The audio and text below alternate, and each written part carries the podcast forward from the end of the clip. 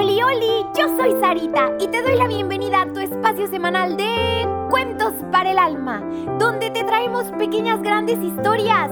¿Listísimos para el cuento de hoy? Vengan, acompáñenme. O mar en la isla de los ocho peces. Existía un niñito lejano, en un lugar cercano ¿O era en un lugar lejano existía un niñito cercano? Mm, bueno, lo importante es que era un niñito y un lugar. ¿O eran dos? Es broma. Su nombre era Omar. Sí, como ese que refresca y tiene olas preciosas. El pequeño niño vivía en una pintoresca isla llamada la isla de los ocho peces. Los originarios de la isla contaban que hace muchos, pero muchos, pero requete muchos amaneceres y anocheceres, existían solo ocho peces. Y sus escamas eran de ocho distintos tonos de rojo. Rojo cereza, rojo bandera, rojo pastel. Mmm, ya me dio hambre. Rojo desde cuando te da pena algo, rojo atardecer decorado por Dios, rojo ladrillo de casa, rojo nariz de payaso. Y rojo fresas con crema.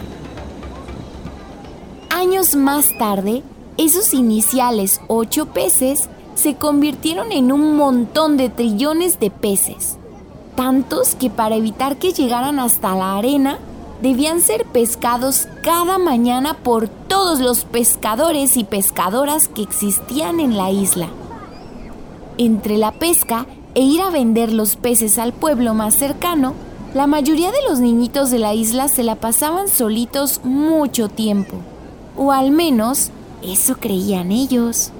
Oh, cómo quisiera que mi papá pudiese jugar más conmigo, le dijo triste Omar a su prima Blanquita, mientras pateaba un coco vacío llamado cococho, con el que jugaban casi todos los días menos los sábados que veían su programa preferido, Las aventuras de Toby y el volcán. Ay, también a mí me gustaría mucho contarle a mi mamá cuando las niñas me jalan el cabello en clases de natación, dijo suspirando Blanquita. Casi todo el tiempo estamos solitos, dijo Omar. Es que los adultos tienen que trabajar, aunque es difícil a veces, replicó Blanquita. Es cierto, y lo hacen por nuestro bien. Es solo que a veces siento que nadie me cuida.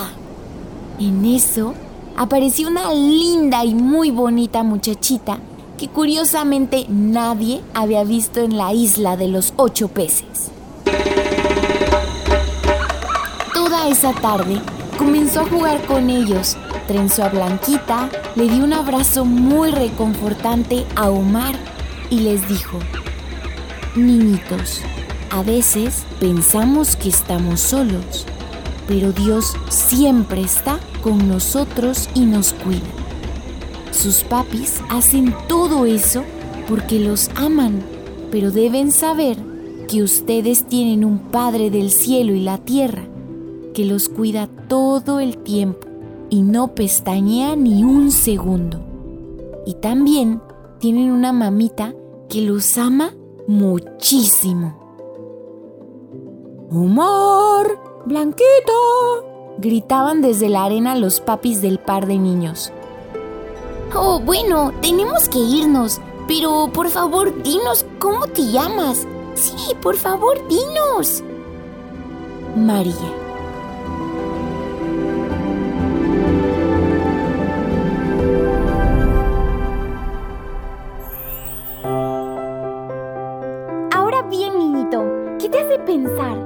Esta pequeña gran historia.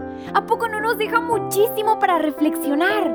Pero sobre todo lo que nos mueve a actuar. Niñito, acuérdate de decirle a tu papi o a tu mami que le den seguir para que cada semana ya aparezcan los cuentos de manera automática. Y también por favor comparte este programa con todos tus amiguitos, tus vecinos y hasta con tus primos. Te espero la próxima semana con un nuevo cuento. Que Dios te bendiga muchísimo.